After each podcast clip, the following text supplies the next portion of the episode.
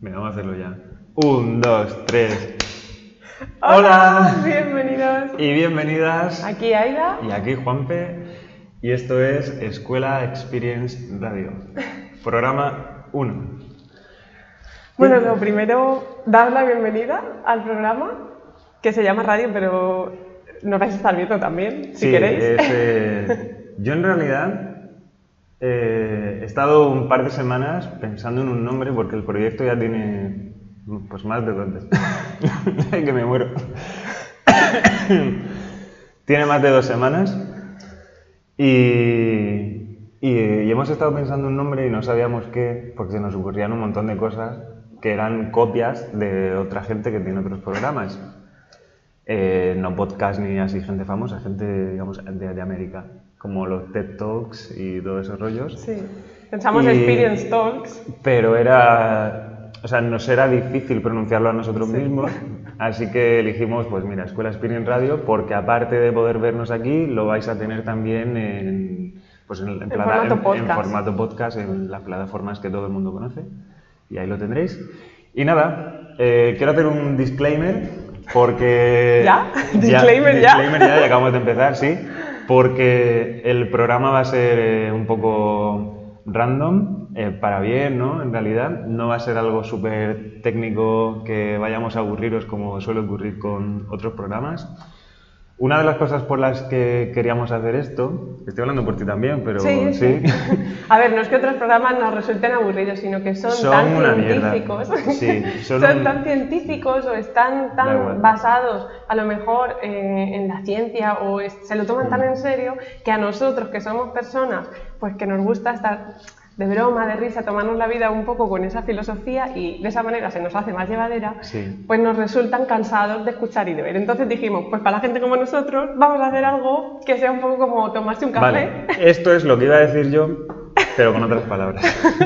El caso es que de siempre nos ha pasado a los dos que te pones a ver, un, bueno, a ver, no, a escuchar un podcast de una hora cincuenta, una hora y media, de algo súper técnico y tal, y a mí lo que me pasaba siempre es que no terminaba de escucharlo, porque a no ser que fuese de alguien súper interesante que justo en ese momento me pilla que tengo tiempo y demás, em, no terminaba de escucharlo. Porque por muy interesante que fuese, al final, tantos datos, tantas cosas... Te pierdes. Te pierdes. eh, por otra parte, a lo mejor si vas conduciendo y vas escuchando el podcast, tampoco estás tan atento, te gustaría tomar notas o Sí. hacer... Bueno, en fin, muchas cosas. El caso es que al final hemos decidido pues, hacer esto, hacer el programa Queremos que sea interactivo también, por Totalmente eso queríamos que tuviese esa parte más social, más de decir, pues mira, me siento tranquilamente mientras me tomo un té y estoy aquí hablando con Aida y Juanpe. Sí, estoy escuchando a ver pues las cosas que las cosas que van diciendo, a ver qué se les ocurre. a ver ¿no? qué se les ocurre, ¿no? Y bueno, en cada programa pues hablaremos de un montón de cosas, traeremos gente también, vamos a analizar productos que tenemos aquí en la propia sala y bueno, vamos a responder dudas, vamos a recomendar libros, vamos a hacer pues un montón de cosas, pero va a ser un poco de un café en experience. Cuidado, cuidado que puede ser el nombre del siguiente programa, un café en experience. Pero sí, queremos que sea algo, algo del estilo, algo para estar tranquila, eh, descansando, escuchando, pasándotelo bien y además aprendiendo, como hacemos siempre en nuestra clase, hacerlo lo más dinámico posible. Muy bien. Venga, ¿empezamos? El primer apartado, la primera sección que nosotros hemos definido ha sido la de estudios o, digamos, afirmaciones que son ciertas, que se basan en la ciencia, pero que creemos que pueden comentarse y podemos darle una vueltecilla. Sí, sí, básicamente es eso. O sea, aparte de, lo que dice Aida, es cierto también que sale un estudio y a la semana o al año o cuando sea sale otro estudio que dice justamente lo contrario y tal. Entonces, hemos intentado huir también de todas esas cosas que suelen liarnos bastante en el día a día, incluso a nosotros como profesores y a vosotros y vosotras, pues como alumnos también, ¿no? Si os metéis a internet y buscáis algo. Así que hemos intentado coger cosillas que son curiosas, que son interesantes y que también nos pueden servir para aprender y mejorar como docentes y como alumnado también. A todo esto son cosas aleatorias que hemos puesto en internet y hemos decidido, pues, esta, esta y esta, y las comentamos así en función de nuestras experiencias, de aquellas cosas que mm. hemos estudiado, de lo que hemos también experienciado dando clase tanto como alumnos como, como profesores, mm. y, queremos pues eso, transmitirlo, compartirlo por aquí con vosotras y con vosotros, y también pues podéis comentarlo de vuelta, podéis dejar comentarios y, así también pues, lo tenemos en cuenta para los siguientes programas. Y luego en el apartado de dudas, en la siguiente, pues responderemos a las dudas de los comentarios que, que tengamos por ahí. Así que nada, vamos ya, Venga. que se nos, se nos pasa el tiempo, tenemos 20 minutos para esta sección. Y vamos con la primera. Venga. Interesante. La única parte del cuerpo que no tiene irrigación sanguínea es la córnea, que recibe oxígeno directamente del aire. ¿Cómo te has quedado? Este al principio cuando la, cuando la leímos dijimos, ¿y qué decimos de esto? Pues justo por eso la hemos puesto. Hay que reinventarse. A ver, nos pareció curioso que la córnea tome el aire, pues eso, del aire Mm. porque en general pues todo nuestro cuerpo se alimenta de oxígeno a través del oxígeno que bombea el corazón en la sangre. Y justo esta no. Yo, por ejemplo, pues enseguida pensé en el tema de la regeneración celular y demás, que mm. esa zona quizá es por esto, por lo que tiene esa, esa irrigación sanguínea directamente desde el aire, desde el oxígeno de la atmósfera porque eh, es necesario que esté siempre como regenerándose, porque es una parte vital para nuestra supervivencia. ¿El, ojo? El ojo, sí. Mm. O sea, es importante porque en cuanto te haces una heridita en el ojo o algo, se cura súper rápido. Sí, y si te haces una herida en el ojo, te vuelves un inútil. en la naturaleza. En la naturaleza. Aquí está, Por supuesto. Aquí está eh, adaptado. Van los toreros con el. ¿Cómo se llamaba? En la cosa esta de. Ah, el parche, el parche en el, parche, Eso, el parche en el ojo. Los toreros serán los piratas. no, no, pero que hay algún torero que, lleva un parche de estos. Ah, primera noticia que escucho yo de eso. Sí, no sé, un piratuelo. Bueno, a ver, pues yo pensé en eso, por ejemplo, en la respiración y en el papel tan importante que tiene a la hora de la regeneración celular. Y quizá pueda ser por eso por lo que esto es diferente. Y también me vino a la cabeza todo el tema que le estaba comentando a Juanpe de, de las cavidades faciales. Porque, a ver, la respiración mm, tendemos a pensar que va a nuestros pulmones, pero, por ejemplo, en la cara hay cavidades faciales en las que pasa y también si de repente paramos de respirar, se queda el oxígeno almacenado en esas cavidades faciales. Entonces, es una zona también importante y es una zona en la que siempre tiene que haber aire. Y en función de eso también depende la calidad de nuestra piel, por eso este cutis, de, respirar mucho en la práctica de yoga. ¿Tú crees que es de eso? Sí, bueno, a ver, es que las cavidades faciales es que son súper importantes. Hmm. A mí me viene más un, tema de voz. De voz. me va la voz ahora. es que estoy un poco regulinchi. No tengo nada de lo de ahora, pero...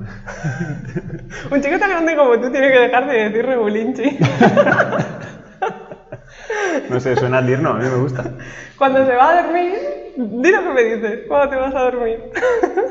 este peluche se va a su estuche. y a dormir. Este peluche de dos metros. Se va a su estuche. Pues a mí me venía a la cabeza cuando hemos leído todo esto. No, le des. Eh, no le des golpes, bueno, que, escuchan en el micro. Es que tenemos aquí una mesa y cuando estoy un poco nervioso, pues estoy moviéndome sin parar. con lo de las cavidades faciales y tal, a mí me venías lo, que lo que estudié en la universidad, por ejemplo, que era al final la voz, o las cosas relacionadas con la voz, el cómo hablar. Estudié para ser profe de música, por cierto y no lo soy. El caso es que, el caso es que lo que me venía era, por ejemplo, eh, cantantes, como pueden ser cantantes de gospel, que entre otras cosas no cantan así de bien porque estén gordas, porque al final, eh, bueno, vamos a hablar, esto, disclaimer, otro disclaimer. Esto es un programa, no, es, no es faltón, es bastante de calle, diría yo, ¿no? O sea, faltón suena... Sí, bueno, no hay que tomarse las cosas tan en serio. Sí, no hay que tomarse las cosas tan en serio. Entonces, si las, las cantantes de, de gospel son, pues son gordas, pues no pasa nada, es lo que hay. El caso es que eh, no porque sean gordas cantan bien, sino porque la gente grande, digamos, mm, tiende a tener las cavidades ¿vale? de la cara más ensanchadas que una persona que es simplemente más pequeñita. Lo que pasa también es que una persona que es muy grande, por lo general, y bueno, y en Estados Unidos más todavía, tiende a ser una persona también gorda. Por eso más o menos un poco hilando todo ello. También es por ello por lo que un niño, una niña o una persona que es pequeñita tiene la voz de pito y una persona que es muy grande tiene una voz más rotunda. Como yo. Sí, bueno. Hola.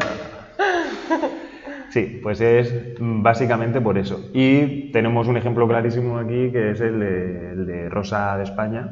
¿Te acuerdas? Sí. ¿Cuál, era la canción de Rosa? Era la de Lleras celebración. Pues esa. Em, Claro, Ro- las cavidades faciales Sí. donde el aire... Rosa de España también fue Rosa la gorda, que le llamaban así también. Y, y ahora es Rosa la flaca. Pues Rosa la flaca sigue cantando igual que Rosa la gorda. Para que te hagas. Sí, bueno, una al idea. final porque la, la forma de la cara no le ha cambiado. No, o sea, el cráneo es el mismo. Lo que te quitas es grasa de encima.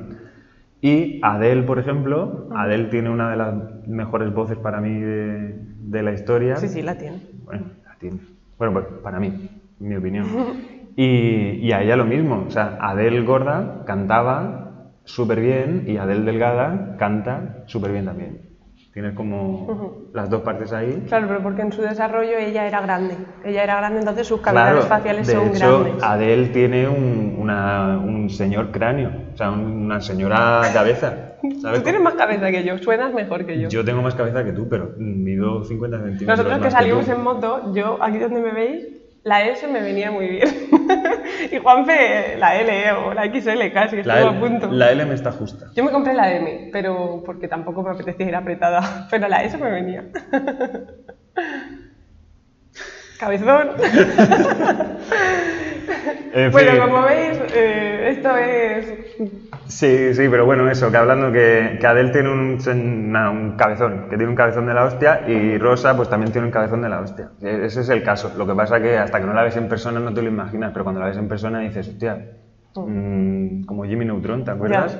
Sí, que sí. tenía un... Vamos, que También. Como, como los bebés cuando corren que inclinan la cabeza hacia adelante porque pesa más, y Sí. entonces les hace la inercia y, y van así rápido hacia adelante. ¿Pero qué tiene que ver eso con las cavidades faciales? Nada, que la cabeza al final hace un montón de cosas, ¿no? Que es grande y... te- Tira para adelante. Tira para adelante, te hace cantar mejor, te hace hablar mejor. O sea, que tienes al final... em, pues bastantes cosas dentro de eso. Y otra de las cosas buenas de tener las cavidades faciales grandes o desarrolladas... limpias, Sí, ¿eh? limpias o saber utilizarlas también es que luego a la hora de dar clase pues vas a estar también mucho mejor, vas a forzar mucho menos, se te va a escuchar mucho más haciendo menos esfuerzo. Para todo el tema, por ejemplo, de esta limpieza en las cavidades faciales y de esta... mm, también es un poco la conexión con esa zona. Sí. Es muy importante el, el hacer trabajo de respiración y también el hacer trabajo de limpieza. Nosotros, por ejemplo, cada vez que vamos a la playa, siempre decimos, venga, métete agua por la nariz. No, primero tú, no tú, no tú. Estoy mirando así como al vacío, imaginándomelo porque... Porque ha pasado. Po- Porque es verdad, ¿no? ¿no? Y, y sí, al principio es, es muy raro, ¿no? De hecho, da como miedo y es, es agua. O sea, tampoco es aquí nada del otro mundo, es agua. Todo esto los yogis lo hacían, que están eh, las tienen como una especie de teteritas que son para echarte agua por la nariz y entonces sale por el otro lado y de esa manera limpiamos no solo los conductos respiratorios, sino que también se limpian las cavidades faciales. Y bueno, en Y si, general. y si en vez si de, te pones a hacer ejercicio en también vez de te, sale. te echas una hoja de, de coquilla ¿Qué te vas a echar? no sé, has dicho que los yogis, pues tú sabrás. agua, agua. Ah, vale, has dicho, has dicho té de una no, tetera. como en una tetera. Ah, en una tetera, vale, vale. He para- He pensado que era que, en un- No. que se, se metían té por la nariz. Digo, mira, No. pues, pues es otra forma de. A ver, seguro que drogas se metían porque en ese momento, drogas, hoy día lo llamamos drogas, pero digamos que eran estimulantes naturales y en ese momento se usaban y mucho. Y aquí en Murcia también. Aquí tú vas por el monte y dices, hostia, una, una hoja. Sí, aquí, aquí que hay hojas en el monte Sí. Murcia, ¿sabes? Mentiroso. Aquí vas y dices, hostia, un matorral de romero. y coges un poco, te haces así en la mano y luego te huele toda la mano. Eso lo hacíamos de pequeño. ¿Sí? Eso y matar charates, las dos cosas. Charates, los charates, son, los saltamontes. saltam- sí, saltamontes. Venga, vamos a pasar a... eh, No, mira, mira lo que tenemos aquí, que esto es eh, Ah, lo de la nariz. Dijimos hablar del olfato, es Sí, verdad. sí, que es curioso. Tenemos aquí un, una esquemilla y la nariz, bueno, el olfato es el único sentido que se fatiga. Y esto al final lo que es es que tú estás en un sitio que huele muy mal y al final pues te acaba oliendo más o menos bien. Y es por ello también por lo que si tú estás en la cama tapado hasta arriba y te tiras un peo, tú a ti mismo no te llegas a apestar hasta decir, hostia, me tengo que salir de aquí, o sea, no aguanto, ¿no? me huele fatal. Sin embargo, el peo de otra persona sí que te molesta bastante. Yo le dije que a mí me recordó a la primera vez que fui a Fuente Álamo. O que Porque- pasas por allí. Sí, bueno, Fuente Álamo, aquí en Murcia, para mí es un sitio que es que siempre huele fatal. Y yo, cada vez que paso, pienso, ¿pero cómo la gente vive aquí? Pues viven. Viven ahí, imagino que están acostumbrados y acostumbradas a Claro, esa porque peste. su olfato se ha fatigado completamente y entonces cuando te fatiga, o sea, cuando se fatiga el olfato, Sí. adquieres como ese superpoder de aguantar ese olor.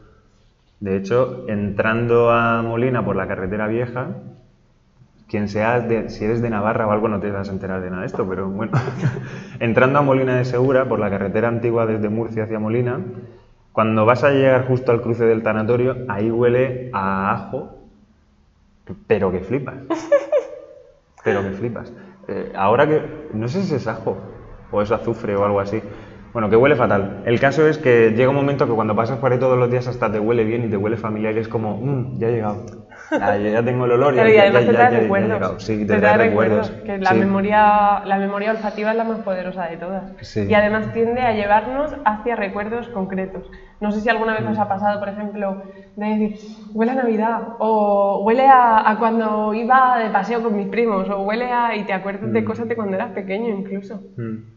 A mí me ha pasado alguna vez de ir por la calle y ir así pues, entre el tumulto de gente Sí. y de venirme un olor así como a una colonia o algo y de... No, no, no te quedas parado, ¿no? Pero sí que te Y te paras... vienen como muchos recuerdos Sí, a sí, la te vez. paras y piensas, hostia, este olor, ¿quién olía Sí. así? Me acuerdo yo que había alguien que olía así. O igual no te acuerdas de la persona concreta, pero es como que muchos recuerdos de repente aparecen ahí. Sí, eso es.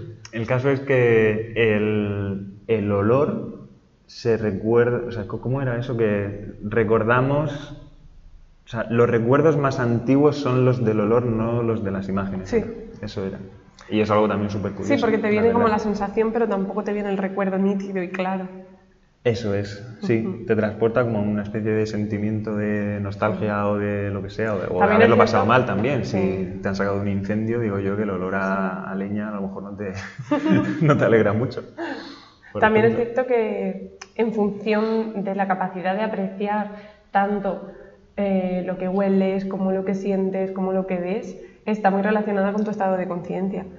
Porque hay, Claro. hay personas que ni siquiera eh, se paran a apreciar los olfatos. En el momento en el que estás desconectado, es que estás descone- desconectado y estás en otras cosas y Sí. no vas a percibir nada de eso. Que también es muy importante practicar el estado de escucha en general en tu día a día, porque solo entonces vas a estimular de esa forma, vas a recibir de verdad esas sensaciones, porque pueden pasar muchas cosas fuera, pero si no las procesas, pues no llegan nunca adentro. Sí. Y luego, otra cosa curiosa sobre la nariz es el, el efecto Pinocho.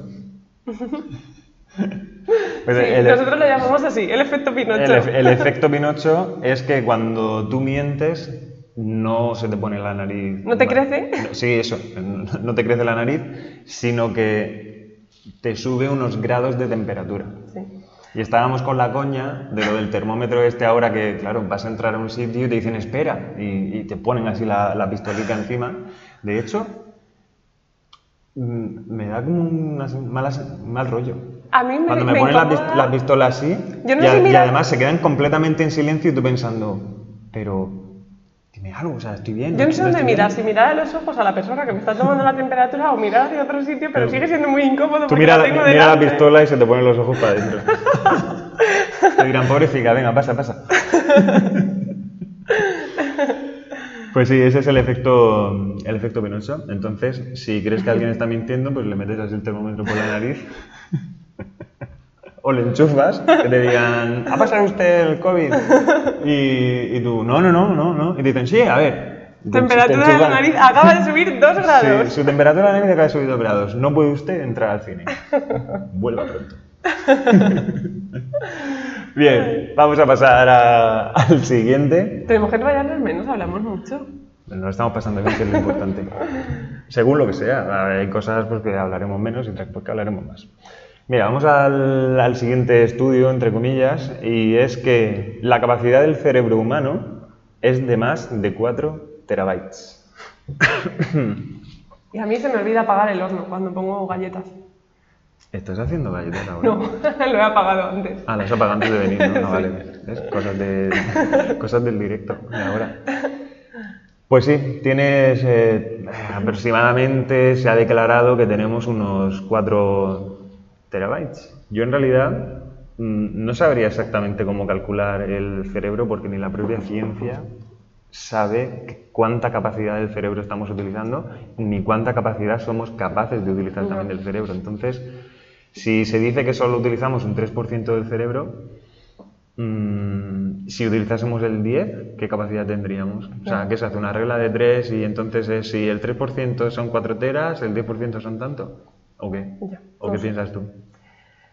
No sé, lo que pasa que hoy día también como vivimos estresados y Ya. estresadas y el estrés ocupa tantísimo espacio, Sí, el estrés ocupa más espacio que, el- que los propios recuerdos y por eso cuando estás muy estresado no te acuerdas de hacer otras cosas porque Mm. estás, te ocupa todo ese espacio. Entonces, si te estresas por un examen, tienes pues 3 terabytes ocupados con el examen. de estrés, 3-3, ¿no? de estrés, 3-3. 3-3.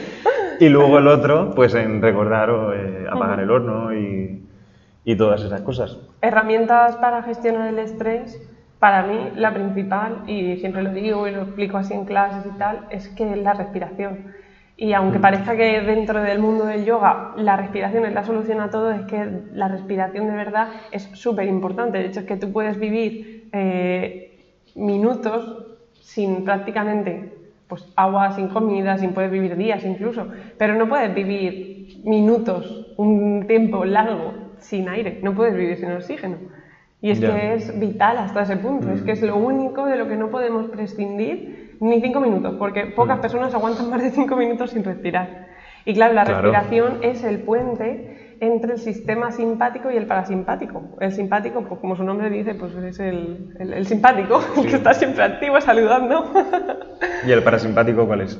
El parasimpático es el que se encarga, por ejemplo, de ordenar toda la información y de procesarla, de llevarnos como al estado de calma. El simpático es el de la acción y el otro, pues, es el de la calma. Entonces, entre ellos es que lo que hay es la respiración, porque es la Vale. que estimula el nervio vago y hace que se produzca la conmutación entre Por lo ambos. tanto, respirando más o parándote a respirar Exacto. es como activas el segundo, el Claro. parasimpático. Y ya sales como de ese cuadro de estrés. Ya. Es verdad que esto así dicho en la teoría es muy fácil. Alguien con un ataque de ansiedad no le puedes decir para y respira, no. Tendría que tener pues un proceso mucho más largo de práctica, de intentar en momentos en los que no estoy dentro de un ataque de pánico, conmutar del sistema parasimpático al simpático. Que es que también cuando llegamos a- al límite es en el momento en el que de verdad no puedes hacer nada, por eso es tan importante prevenir. Y pasa un poco lo mismo con el ejercicio. Cuando tú haces Sí. fuerza, ahí también estás canalizando muchísimo estrés. Lo que pasa es que tampoco le puedes decir a alguien que tiene un ataque de pánico, hazte 100 flexiones y verás cómo se te pasa. Pues se solucionarían muchos problemas en la vida. Si cada vez Hombre, que te un pones ataque de mala- rabia. Sí, de, de todo. También es verdad que es diferente, ¿no? Un ataque de pánico y un ataque de rabia es, es bastante diferente. Pero sí que es cierto que desde fuera, la gran mayoría de veces, ese tipo de ataques se ven como una gilipollez, ¿no? Y que dices, tía, no, No es para tanto. no es para tanto. Pero no es para tanto desde fuera. Claro, no es para tanto desde fuera. El problema es haber llegado hasta ahí, hasta, hasta dejar que tu mente, porque al final es tu mente, se ponga de esa forma. O sea, que creas que, o sea, que tu mente crea que esa es la forma de, poner, de poder canalizar el problema que estás teniendo. Y eso al final es lo que te acaba pagando por otra parte. ¿No crees? Sí, sí, sí, 100%. Mm. Pues muy bien, pues pasamos al siguiente. Venga. ¿O qué? Sí, ¿Sí? vamos. ¿Tenemos aquí alguna otra cosa? ¿Recuerdos almacenados en el cuerpo? Ah, sí, este es interesante, que lo hemos Sí. escrito. en el estrés? A ver, el estrés no solo se acumula, digamos, de alguna manera ocupando todo ese espacio en nuestro cerebro, sino que también cada vez que vivimos un momento de estrés Sí. o un momento de angustia, un momento incluso de, de agonía o de tristeza máxima, aunque eso tú sientas pues que, que es algo que está pasando en tus Mm. sensaciones, en realidad es algo Se que también es algo que también está pasando en tu cuerpo, se Mm. está quedando, imagínate, de repente alguien te está poniendo de los nervios o te está hablando mal y te está tratando mal y te está haciendo daño y tú estás mirándolo y igual no estás diciendo nada, pero te está subiendo una tensión por aquí y se te está poniendo el ojo así, que, que- Mm. que se te cierra ya. ¿Sabes que a mí ese tipo de reacciones no me han pasado en mi vida? ¿Nunca? No, o, o la Pero gente- porque o- normalmente cuando- no te callas. O sea, quizás Ya. lo canalizas, a veces con más cabreo, a veces con menos, pero normalmente lo canalizas, no te lo aguantas. No sé. A ver, la- por ejemplo, hay gente que cuando se pone nerviosa le da como un tic o algo en el ojo o tiembla mucho o lo que sea. Y yo, yo me cago. Bueno, sí, lo canalizas. O sea, me cago de, de ir al baño a cagar, no de que me cago de miedo. Entonces, lo, pues sí, pues lo, lo canalizo. Lo fuera. Y según lo nervioso que esté, pues voy una, dos o tres veces También piensa en media hora. que tú eres una persona que tiene cierta rutina de práctica de entrenamiento Ya. de gimnasia en el que haces respiración y también trabajas con tu cuerpo y también haces a veces yoga conmigo. Entonces, de una forma u otra, es como que siempre está sucediendo ese proceso de limpieza y liberación. El problema está cuando eres una persona que se da eso como acumulando, callando cosas. Por ejemplo, eso se nota un montón cuando, cuando tienes ganas de llorar y no lloras, ¿no? Que se te queda como el nudo en la garganta. Y, y de verdad se queda, porque es que se ha tensado toda la musculatura, se han cogido y como eso no Porque se ha liberado... Estaba preparada para Exacto. soltar el o, llanto. para, o para llorar o para que dijeses algo. Ni has dicho nada, ni has llorado, eso se ha quedado ahí. Mm. ¿Y qué pasa? Que eso es tensión que al final hay acumulada en el cuello. Hay gente que no puede, no puede dejar caer la cabeza para atrás, dejar caer la cabeza para atrás. Nos van a ver la nariz por dentro. No pasa nada. ¿Qué tal? Pues eso, y eso se queda ahí. Entonces, por eso nosotros también, pues en clase, cuando estamos dando clases, siempre lo hablamos y decimos, concéntrate aquí o allá, o si sientes esto, no huyas de eso, porque es que si huyes va a ser algo que va a seguir almacenado. Ese recuerdo, ese momento, y son como pequeñas historias que nuestro cuerpo va almacenando. Entonces, si eso no se libera, si es un mal recuerdo, un mal momento, se va a quedar ahí en ese pensamiento, para siempre, para ti. Cuidado, yo tengo un ejemplo aquí. Venga. Yo hace unos años me partí el pecho, eh, pues el pectoral. el- cuando te partes el pecho es de reírte mucho, de una pecha de reír y... ¿No? ¿Es así? Bueno, pues me part- yo digo me partí el pecho, pero bueno, que sí, el pectoral... tal, bueno. La gente siempre te mira raro cuando dices me partí el Sí, pecho. yo un día me partí el pecho y te miran como de... A ver, cuenta la Cuéntame, cuéntame. No, me partí el pectoral derecho, no entero, me partí aproximadamente un 30% o así. El caso es que estuve pues casi un año más o menos para recuperarme, no al 100%, pero bueno, para recuperarme. Y a los dos o tres años ya estaba completamente recuperado. O sea, hoy día, por ejemplo, estoy completamente recuperado y ahora no me ocurre. Pero hace tampoco muchísimo tiempo, y tú lo sabes, Sí. me ocurría que de repente me dolía el trozo de pecho que yo no tenía. Entonces, a ver, no es que no tenga pecho, o sea, lo que pasa que, bueno, la unión que tiene aquí, pues en vez de ser así, pues es un poquito más corta. El caso es que si era así y ahora es así corta, este trocito de aquí que fue el que se rompió, eh, me notaba dolor ahí, me notaba como que también otras veces me notaba como un vacío, como que tenía ahí un hueco. Sí, No eso sé, me eran había- sensaciones Siento que raras, me falta sí. un trozo, que tengo un hueco. Sí, sí, sí, como que el cuerpo me estaba diciendo, oye, tío, que tienes aquí un trozo que no está, o sea, ¿dónde, Sí. ¿dónde lo tienes, no? Y, o por ejemplo, cuando me dolía eso, o sea, yo... También lo- te cambiaba el estado emocional. es Sí, que- sí, sí, pero porque yo lo tenía en la cabeza, o sea, a mí de repente decía, hostia, cómo me duele el pecho, aquí. Pero yo me tocaba y a mí no me dolía nada. Ya. De hecho, porque lo que dolía no estaba. También porque fue un momento traumático, que de repente te caíste y Mira, te, te no- desmayaste y todo. Cu- Lo cuento entero, lo que me pasó. A mí no me saques el dedo, ¿eh? No, no, no, cuento lo que me pasó. Lo que pasa es que vamos, a lo mejor entramos en debate. ¿Por qué? Porque es de catalanes y españoles. Ay, eso no lo cuentes. Entonces no lo cuento. Pero yo digo el momento que te partiste el pecho y te caíste. No. Y todo. Sí, Te bueno, me, ca- me caí, me desmayé, fui al hospital y no me atendieron porque no tenía tarjeta catalana y me tuve que volver a Murcia para que me atendiesen. Ya está, ya se debate. Vale. Eso fue lo que pasó. Y dirán lo que les dé la gana, pero eso fue lo que pasó. Así que cuando vengáis aquí, si yo fuese enfermero y ven... Bueno, no. No porque soy buena persona, entonces yo no lo haría. Atenderías a todo el mundo. Atendería a todo el mundo por igual. Pero fue un caso aislado. O sea, en general, luego, por ejemplo, nosotros, Sí. cada vez que vamos, siempre nos tratan bien y todo va bien. Sí, sí, no, a ver, fue ahí. Fue ahí, me atendió un subnormal, no me quería hablar ni en castellano. Claro, pero es Eso que eso pasó. hay en todos sitios. Total, que me volví a las tantas de la mañana conduciendo, me tuve que cruzar media Barcelona con el coche, con un brazo así, cambiando la marcha, cogiendo el volante, cambiando la marcha y volverme dura, conduciendo toda la noche aquí para que me atendiesen aquí.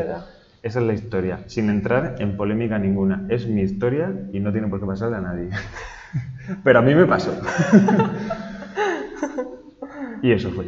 Así que bueno. Luego te pasamos- van a pensar que odias a los catalanes y... que va, que capullo. Sí, bueno, ¿cómo lo voy a odiar? Sí, de hecho, eh, Que también es como algo que no puedes decir nada malo porque enseguida dices, ¡uh, odias a los catalanes! No, a ver, me pasó esto. no, a ver, me, pa- me pasó esto esto. concreto. Sin embargo, todo lo demás que me pasó estando allí, los meses que estuve allí viviendo, fue genial. Y nos encanta ir a dar cursos allí. Y nos gusta mucho. Ahora en la situación que hay no, pero hemos ido muchísimas veces y seguiremos yendo porque nos encanta. Mm. Sí, y sí. tenemos un montón de, de alumnas de allí con las que además tenemos mucha relación porque son un encanto. Pues sí, pues Lourdes, Soraya. por Además ejemplo. es muy bonito. Que Sí, por ejemplo nosotros siempre hablamos que es súper verde. La zona de allí de... Del interior, sí, de Lleida, del Seu d'Urgell, toda esa zona es del precioso, norte. precioso. Es preciosa. Sí. Es preciosa. Pues como aquí, pero con más verde. Sí. ¿No?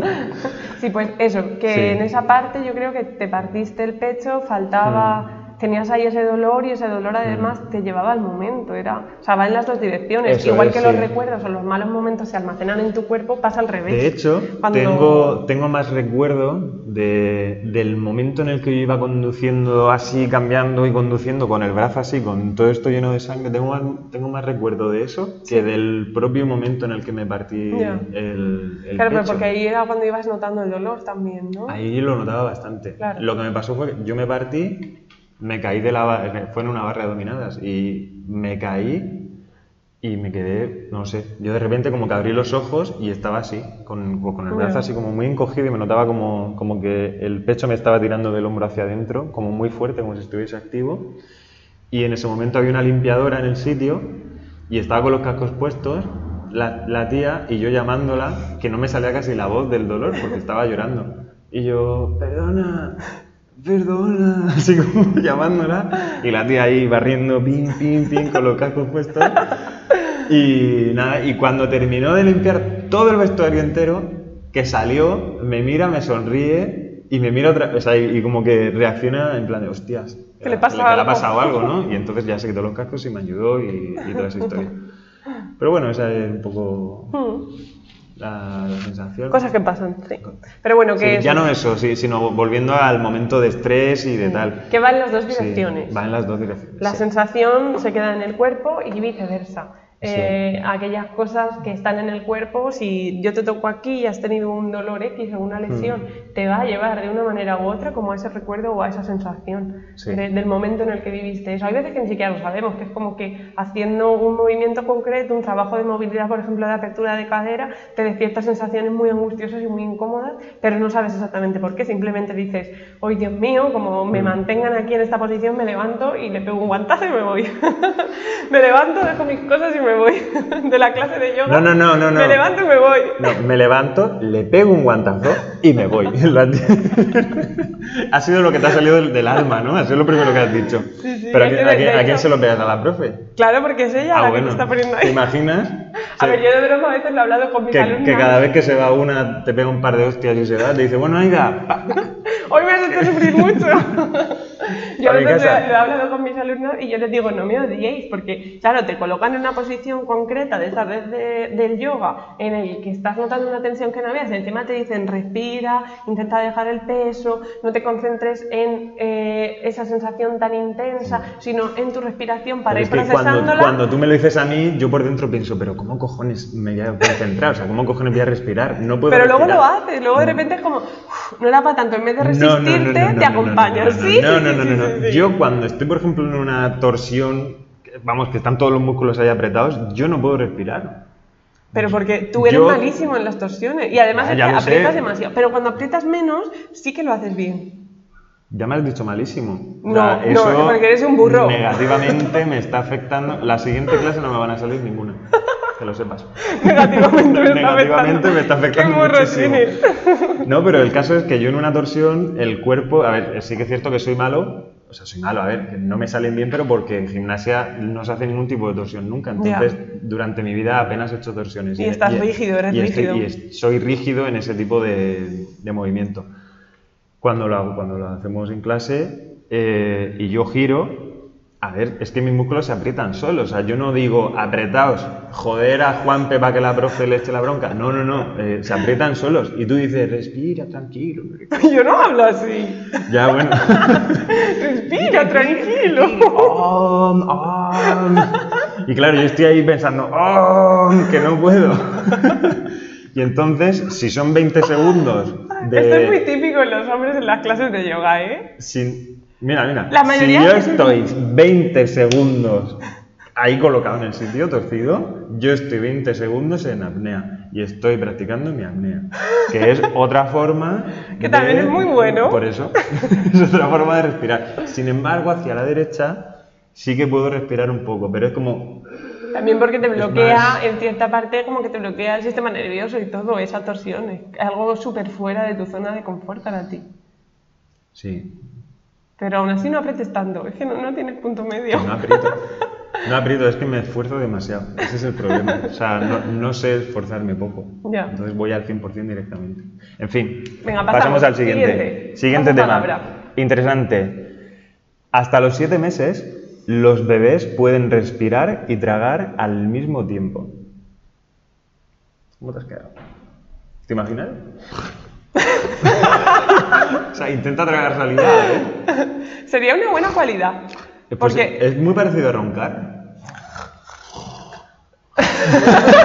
reto ¿no? de la semana. Ronca. Intenta tragarte un kiko roncando, a ver qué pasa. No lo hagáis, eh, por favor. Bueno, a ver, yo creo que sobre todo tenemos que tener claro que las capacidades de los niños, de los bebés y en general del ser humano cuando todavía mm, no es tan racional como somos hoy día, Son, son, Son- son muy infinitas altas, sí. en comparación a un adulto normal. Eso es cierto. Son finitas al final, pero bueno, son infinitas en comparación. Mm. O sea, eso de chuparse la punta del pie o el talón o cualquier cosa así, Y también no, son, no es muy, lo normal. En... son muy sensibles a sus sensaciones, es como que están en el momento de escucha siempre, es, son el estado de presencia, son, son yoga ellos en sí mismos, siempre están siendo el ser, no, no se dejan influir por sus pensamientos, ni se dejan llevar por lo que piense otra gente, ni nada, no hay todo eso, no está toda la fluctuación superficial de, Hombre, claro, hasta que, mente hasta que van formando su personalidad a nivel social y colectivo. Formando y se la vamos formando. No, no sí, se la vamos formando. también. Pero bueno, al final se la, se la forman los padres y se la forma también eh, el, Estado, eh, Ya. la sociedad, Sí, eh, sí. dentro de lo que cabe, ¿no? Sí, es Entonces, que vivimos en sociedad. hay, por ejemplo, que es interesante, las etapas de Piaget, que, bueno, pues te van explicando, si pones etapas Piaget con G, te sale. Y, y, bueno, Piaget pues explica en cada etapa, de 0 a 3 años, explica unas cosas, o sea, lo que va ocurriendo ¿no? en el desarrollo del niño, y de 3 a 6, y así va poco a poco explicándolo, y es bastante interesante. Y a nivel psicomotriz es mucho más interesante todavía, porque al final lo que ocurre es que, de- bueno, a digamos a, partir casi prácticamente de los 3 años es cuando empezamos a formarnos ya como futuros adultos. Y entre los 3 años hasta los 14 o así, o los 15, 16, más o menos esa época, hay como una subida súper importante de todo lo que vamos aprendiendo, ¿no? De, ya no solo físicamente, sino. Sino también de, pues, cole- colectivamente. Porque al Y final, a través del entorno. Sí, del, del entorno porque no sé, somos seres humanos y nos relacionamos con otros, ¿no? Y tenemos que seguir unas normas y tal. Y a partir de ahí es cuando empezamos a ir como un poco cuesta abajo, físicamente sobre todo. O sea, pero sí que tenemos la opción, por ejemplo, cuando nos dicen, ¿y tú crees que a mí algún día me va a salir el abrirme de piernas, por ejemplo? Si tengo 36 años, Sí, por supuesto. Y que luego sí que ocurre. Lo que pasa es que no ocurre tan rápido como lo podría hacer un niño. Para que te hagas una idea, en gimnasia artística, te hagas una idea tú, tú ya, tú ya lo sabes.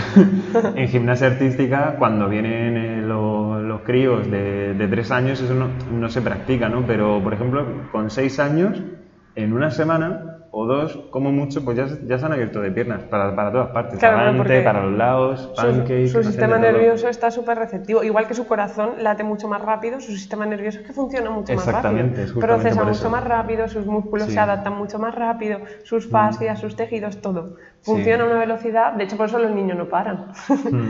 que es bueno, de hecho, que no paren. O sea, si un niño sano es un niño activo, que Mm. muchas veces es como, uff, este niño es que es un pesado. No, a ver, es un niño. Es que su sistema, en Mm. Sí. general, es que funciona 10.000 veces más rápido que el nuestro prácticamente, entonces es que es Mm. normal que no pare, porque todo funciona más rápido, entonces necesita estar moviéndose, porque es como que todo el tiempo su musculatura, su mente y sus sentidos está procesando información, entonces necesita ese movimiento para que se produzca ese proceso. Lo que pasa que hoy día a ese tipo de niños, a la gran mayoría se les cataloga como niños, es que es hiperactivo, es que tiene déficit de atención, es que tiene esto, es que tiene lo otro. o sea, La mayoría de veces le falta actividad. O sea, los, adultos hemos intentado catalogar siempre eh, Sí. lo, lo que ocurre, ¿no? O ponerle etiquetas a, a algo que está ocurriendo. Y si un niño, por ejemplo, tiene muchísima energía... O sea, el problema es el cómo está planteado el cole hoy día.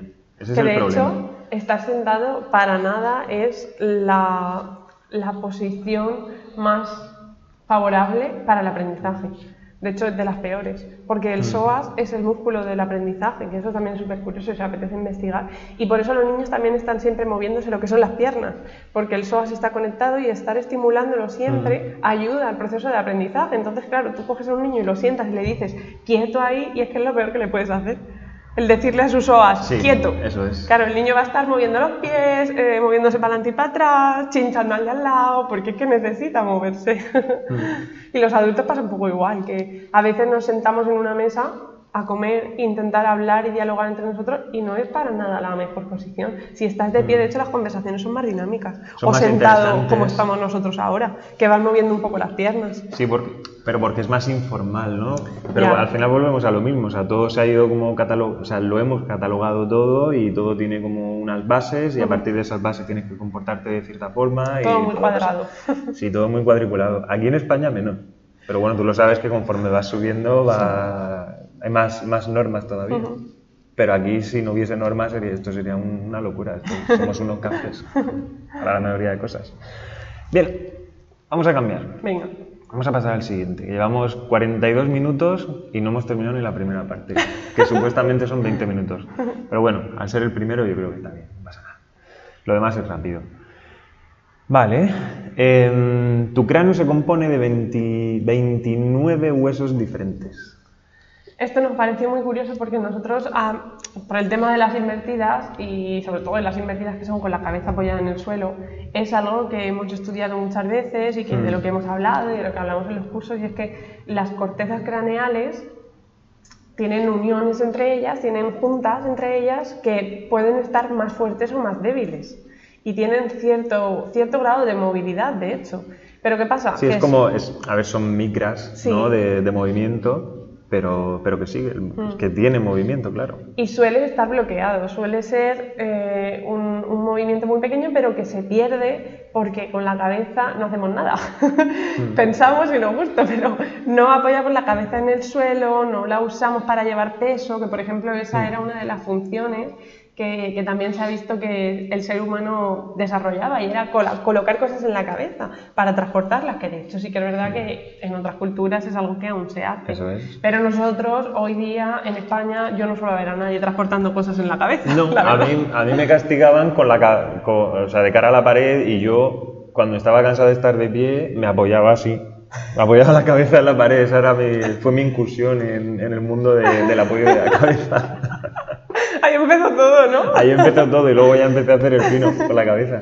Pues bueno, Pero sí, en el veo ahí. tema de las invertidas, de hecho es que la gente mm, cuando empieza siempre nos dice, me duele la cabeza al apoyarla sobre el suelo, ¿a que sí? Sí. Y claro, para nosotros es como la historia interminable porque siempre se repite y siempre respondemos lo mismo, se te pasará. Porque eso es solo al principio, porque realmente Es que es tu cráneo está débil. Claro, Sí. tampoco le vas a decir a esa persona que con su buena intención lo está intentando y que de verdad le duele la cabeza, porque no es mentira. No le vas a decir, pues te aguantas, es que tienes la cabeza débil. Hombre, a ver, pero por dentro en parte, pues, eh, lo- con otras palabras, pero sí, lo piensas. O sea, es un- es, es un- es algo que forma, yo siempre lo digo, forma, Forma parte, parte, del sí, proceso. eso es. Forma parte del proceso y lo único que puedes hacer es aguantarte. Entonces, tienes la opción de seguir quejándote el resto de la clase y, y seguir intentándolo, o tienes la opción de no quejarte, dar por hecho que te va a doler los primeros días y, seguir, y seguir intentándolo. En la medida de lo posible, sin que te salga, por supuesto, ni un moratón, ni un dolor infinito, ni nada. Tú pues lo Claro. intentas varias veces y si ya te duele bastante, pues paras. Sí. Pero sí que es verdad que es importante el estimular esos apoyos con la cabeza sobre el suelo, porque al principio quizá te resulte molesto, pero luego va a dejar de serlo y vas a haber reforzado la estructura de tu cráneo. Y tú que tienes el cráneo grande, más. Pues imagínate. imagínate. Y luego habíamos hablado de la importancia de gatear también. ¿Y por qué era?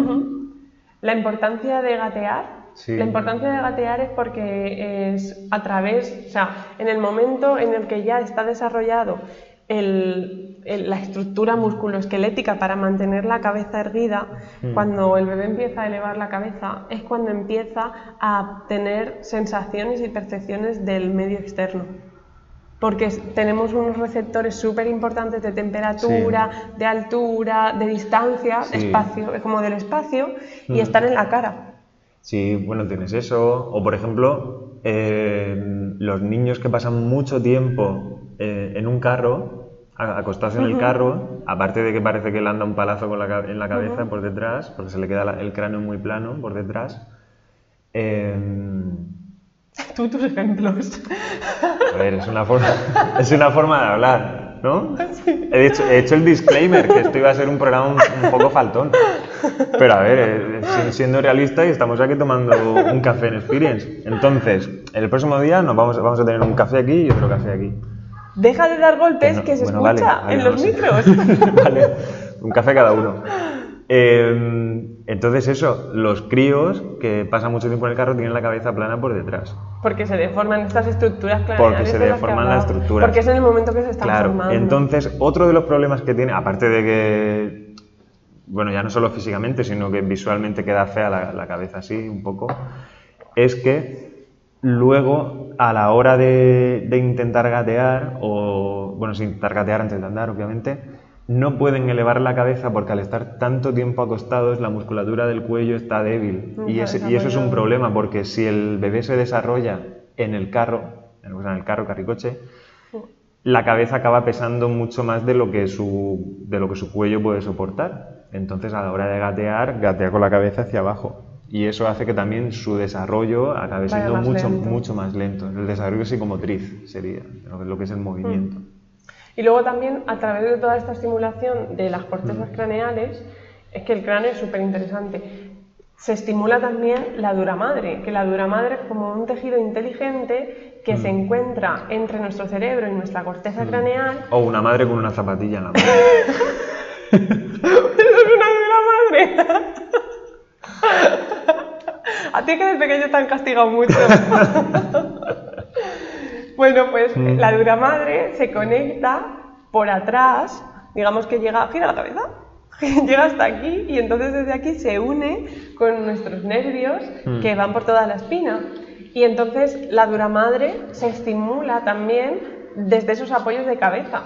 Y, y en todas las invertidas estimulamos la dura madre y eso le da, digamos, estimulación y en parte salud, porque al final estimulación es conexión y conexión es vida, es, es estás mandando señales a esa zona y la estás manteniendo viva a todo el sistema nervioso, porque claro, es que la espina es al final el centro.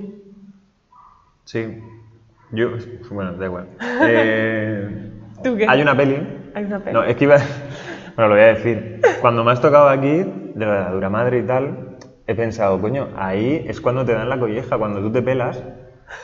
Te, cu- cuando te cortas el pelo, eh, aquí en Murcia se dice pelar. Cuando tú te pelas, donde te dan la colleja es justo en la dura madre. A que te dejan espabilado. Hostia, si te espabila. Y de hecho, yo, a ver, en, en el, en el cole, que era cuando nos collejeábamos con esas cosas, yo recuerdo, tú llegabas en invierno a las ocho y media de la mañana para entrar a las nueve y te repartían 20 collejas, bueno, ibas ya todo el día servido. Y como fuese tu cumple, Ah, ¿en el cumple os pegabais? no, o, o pegaban o, o se tiraban de la... A mí no, yo era muy buena. No, en el cumple no me acuerdo, o te tiraban de la oreja De la oreja, sí. o te pegaban. Es que en tu pueblo también, para echarle de comer aparte. En fin, hay una peli muy interesante que habla de todo esto, de, fíjate, justamente habla de la dura madre, de las, las, em, Las la- la- cortezas. las corte- las- las uniones de las cortezas, habla de todo esto. Y es una película de Will Smith que se llama La verdad duele, ¿era? Sí, la verdad está por duele en castellano. Es que la vimos en inglés. Game Brain. Sí, La verdad duele y es de Will Smith. Es una de las únicas películas buenas que ha hecho junto en Busca de la Felicidad y tal, por- en mi opinión. Tendrá algunas otras buenas, pero... Obviamente aquí todo lo que nosotros contamos es nuestra opinión. Sí, es nuestra O sea, opinión, ¿eh? No nos toméis en serio. A ver, sí, más, a- más allá de, de que es nuestra opinión y nuestra Claro, experiencia. o dentro sea, de esto, formad sí. la vuestra, que eso es, que Claro, lo más es lo más que importante. O sea, si para ti la mejor película de Will Smith es Siete Almas, pues ole, Pues es ole tú y es tu película. Para mí es, es buena, Pero no es muy buena. pero En Busca de la Felicidad es mejor. Y La Verdad Duele, que es la peli esta, que va de, fútbol, de futbolistas eh, de, de fútbol americano. ¿Sí dice futbolistas? Jugadores. Ju- Jugadores. Jugadores de fútbol americano que, bueno, en Estados Unidos empezaron a suicidarse un montón. Y nunca se había investigado y Will Smith en este caso es un médico que empieza a investigar eso y a raíz de ahí se, se desenvuelve una especie de trama, de trama política, económica y de un montonazo de cosas relacionadas con el tema muy, muy, muy grande y lo más interesante es que habla justamente de todo lo que estábamos hablando ahora nosotros, porque eh, Will Smith, el médico, es el que investiga justamente todas estas cosas y habla mucho de la dura madre, de la importancia de todo eso, bueno.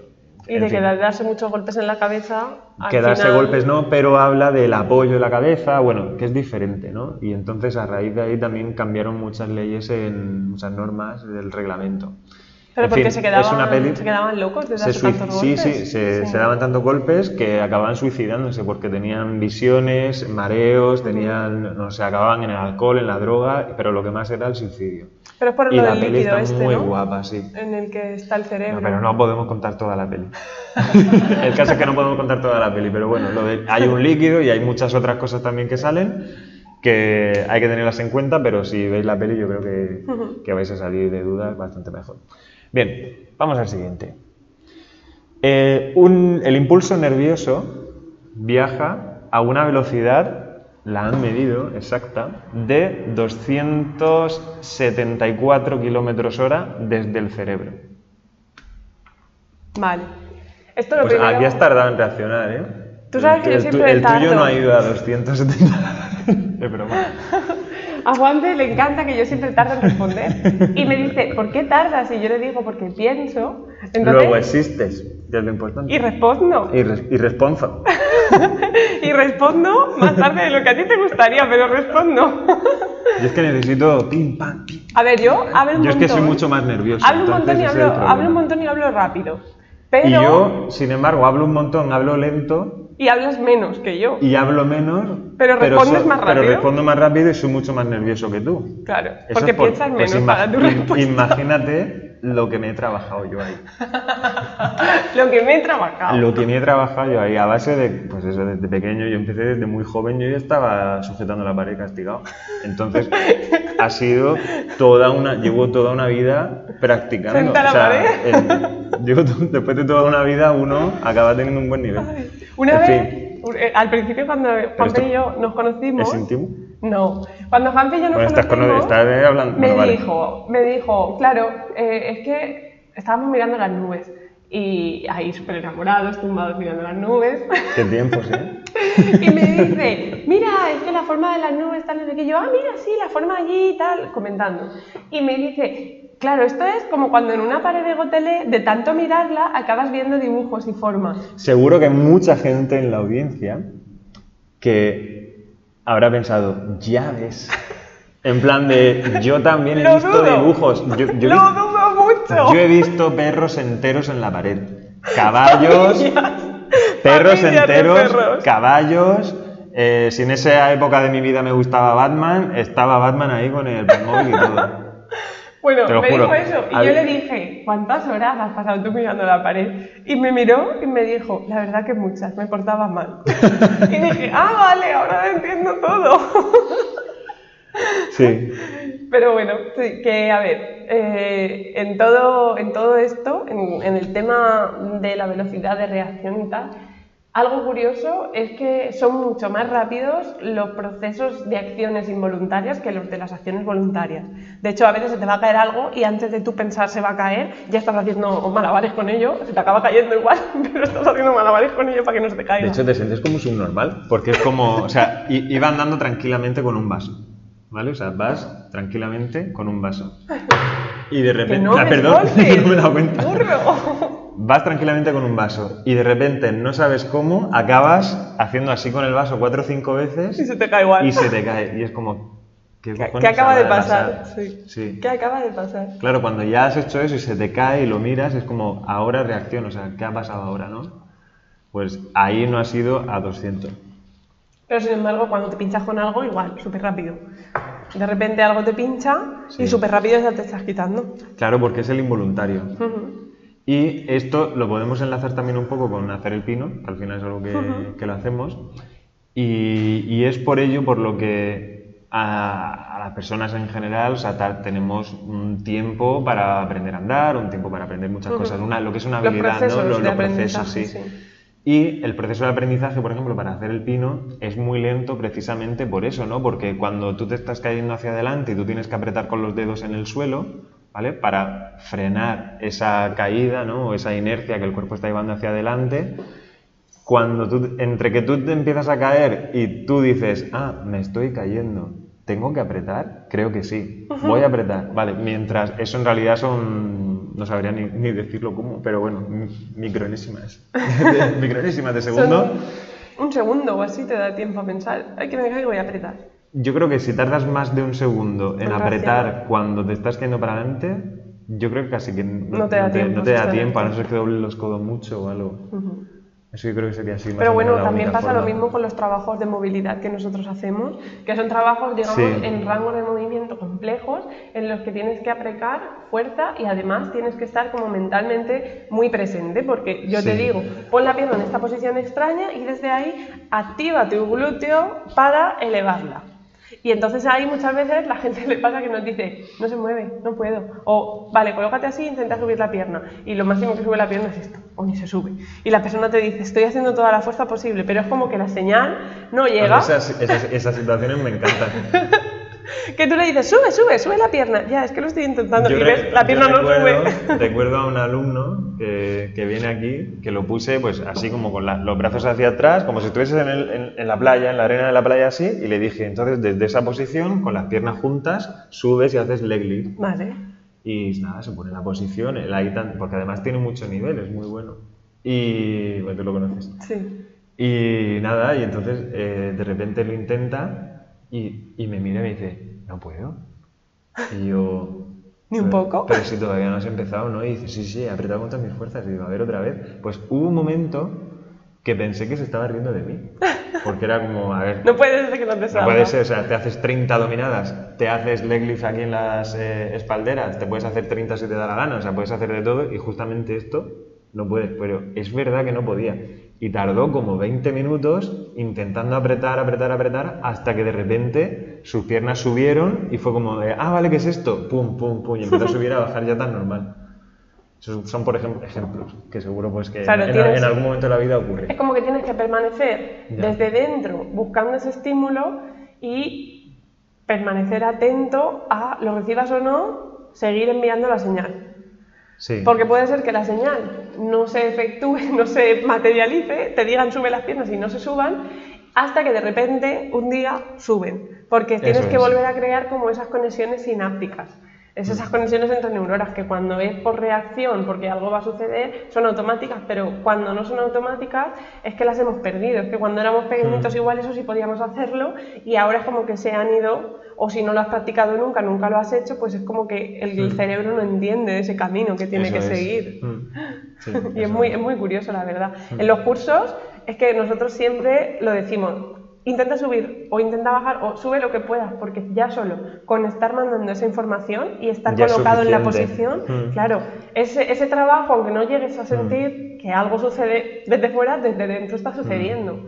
Y entonces eso ya es mucho, ya es dentro de tu nivel, ya es tu esfuerzo máximo. Entonces Sí, lo que ya pasa es que al final la gente acaba eh, como que le chafa el ver que tú le estás pidiendo algo y no pueden llegar a ello. Pero en realidad tanto, bueno, tanto tú como yo, por sí, tanto en ejemplo, los cursos de yoga como en los Sí, de como- como en- movilidad o, o, en gimnasia, o sea, sí. en las clases que damos y todo, yo siempre lo digo, digo, tú tienes que dar el 100% de lo que puedas dar hoy, ¿vale? Y a lo mejor el 100% de hoy es inferior a lo que estabas dando ayer o Claro, antes, porque o antes de ayer, porque el tienes sistema que- nervioso es que sí, cambia y tienes que tener en cuenta tu vida, tus problemas, tu trabajo, tu- tus cosas y, y, bueno, y cómo esté funcionando Mm. todo.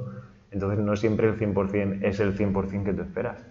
Nosotros siempre trabajamos desde ahí, desde el sistema nervioso como base, Sí. como centro, y entonces ir tratando como de reprogramarlo Sí. hacia los caminos que tú quieres. Hmm. Y, y aunque a veces sea desesperante, es que tienes que continuar, tienes que permanecer, porque es a través de, del- de la disciplina, del desapego y del disfrutar de estar haciéndolo cada día, de lo que consigues después resultados. Sí, por lo tanto, si un día vas a entrenar o vas a practicar y no te salen las mismas cosas que la semana pasada, no pasa nada, ya te volverán a salir. O sea, hay muchas más cosas en cuenta que lo que es la propia programación que tienes o el- la propia práctica que tienes. Pero sí es importante seguir buscando esos estímulos, Hombre, por supuesto.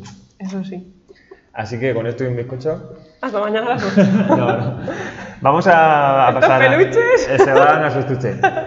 Eh, vamos a pasar a la siguiente parte, que es que vamos a recomendar un libro. ¿Vale? Lo Libro. tengo- ah, ¿Está ahí? ¿Música? Ah, no, coño. Eh...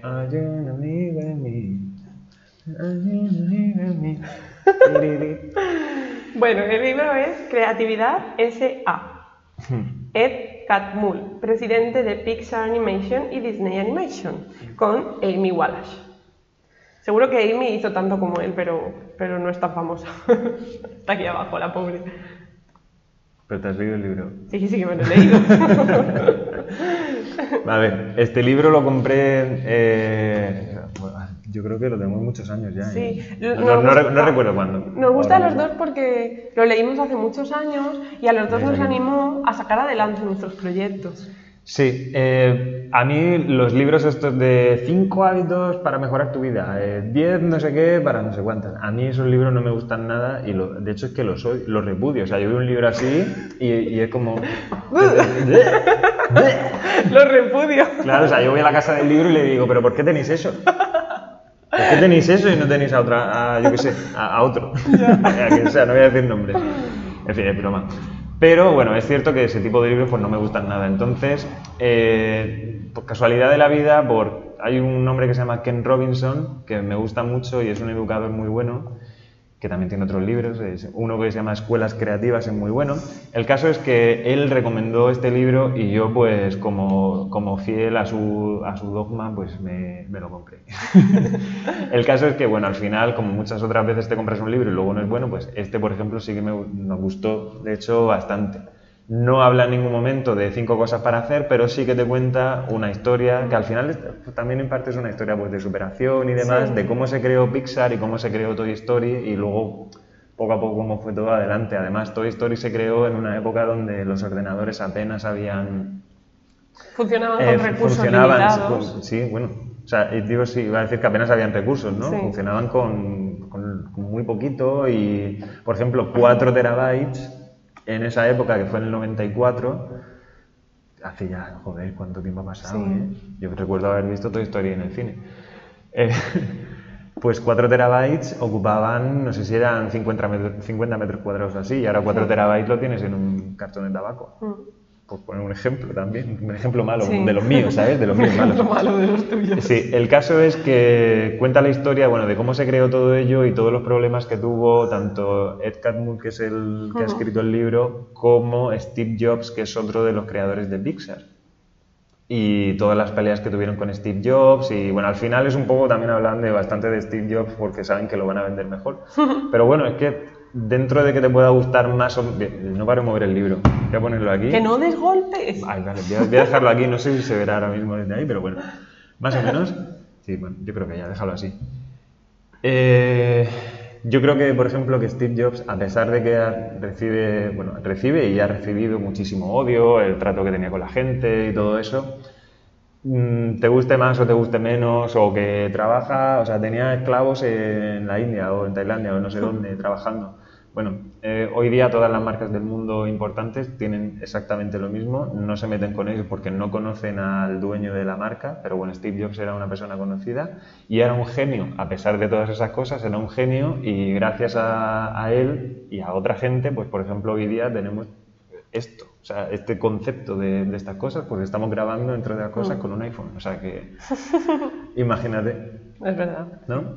También habla mucho de, de cómo llevar a un equipo a su máximo rendimiento creativo. Y eso- Sí. esa parte también está muy chula. Sí. Porque en España, por ejemplo, yo creo que somos muy malos delegando. En España, en una empresa, contratan a alguien para que sea el, digamos, eh, el trabajador de un jefe, ¿no? Y resulta que este jefe no sabe delegar trabajo en esa persona, o lo delega pero le está siempre revisando el trabajo, o lo delega pero no le da alas para que saque su máximo y aporte algo de, de sí mismo al proyecto. Entonces tendemos a, a ser muy malos jefes los españoles, somos muy malos delegando. También es verdad que a veces sientes que no puedes delegar porque contratas a alguien para que haga X trabajo y, y le ponen pocas ganas. Es que ya no es ser o no inútil, es que las ganas hacen mucho. Pues eres un inútil. O sea, Hombre, sí, si no le pones eres- ganas. O sea, no, no le pones ganas, pues para este trabajo eres un inútil. Y no pasa nada. O sea, eres un... Ya está. Te tienes que ir. Es cierto. Y, y en este libro hablan, por ejemplo, de eso. Pero bueno, que si os apetece lo leáis, a nosotros nos animó mucho y sobre todo a sacar esa parte creativa y a, a creer en que es posible, De- incluso aunque cuando es complejo. De hecho, ese libro lo compramos antes de abrir nuestra sala y de todos los proyectos que empezamos. Sí. Es cierto, sí. que en este momento que la gimnasia esté un poco mezclada con el yoga es algo normal. Y viceversa, que el yoga esté un poco mezclado con la gimnasia, pero hace años, hace cinco años, Sí. esto era algo que si hacías te llamaban loco, porque se enfadaban por los dos lados. Era como que desde la gimnasia decían, no, no somos yogi, y desde, la, desde el yoga, no, no queremos saber nada de la gimnasia. Hacer Cuando- el pino no es yoga.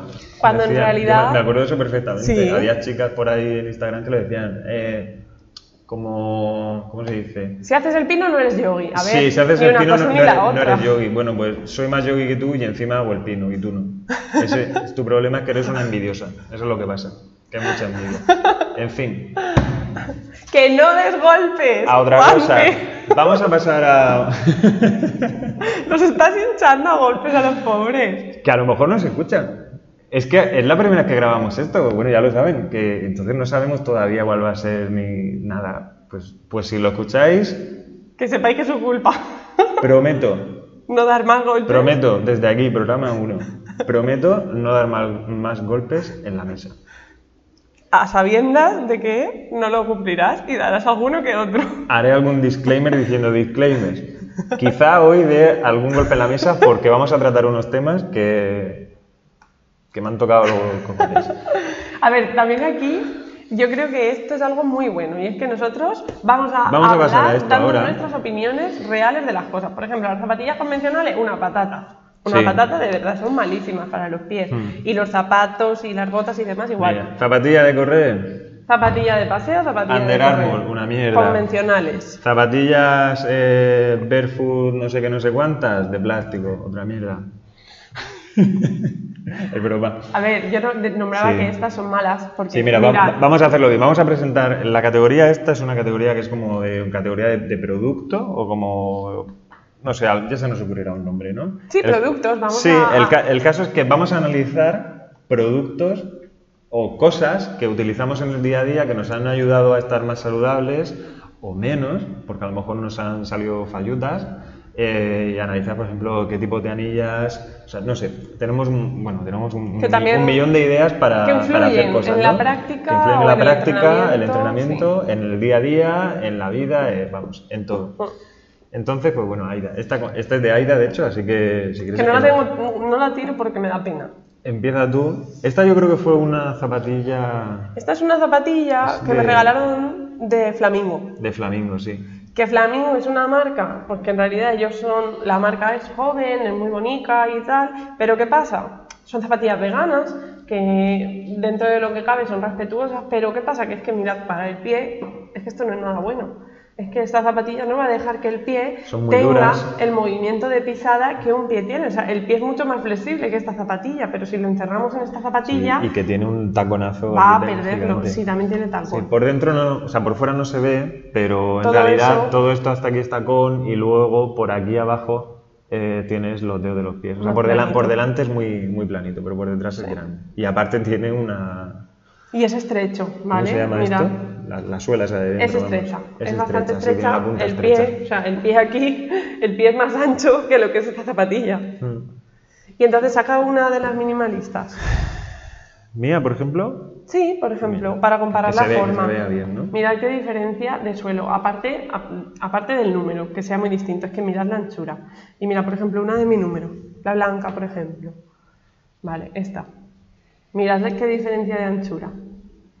O sea, lo que es... ¿Se aprecia? La Yo creo que sí. Lo que es esto, se nota un montón. Y Sí. luego en la flexibilidad más aún flexiona esta. sí, bueno, esto es... O sea, esto tú le vas dando así una vueltecilla y ya te digo, lo mantienes con dos dedos, o sea, es súper, súper blandito. Este es súper blandito. Lo que pasa que hay veces que a la gente le da problemas el pasar de esta a una tipo esta.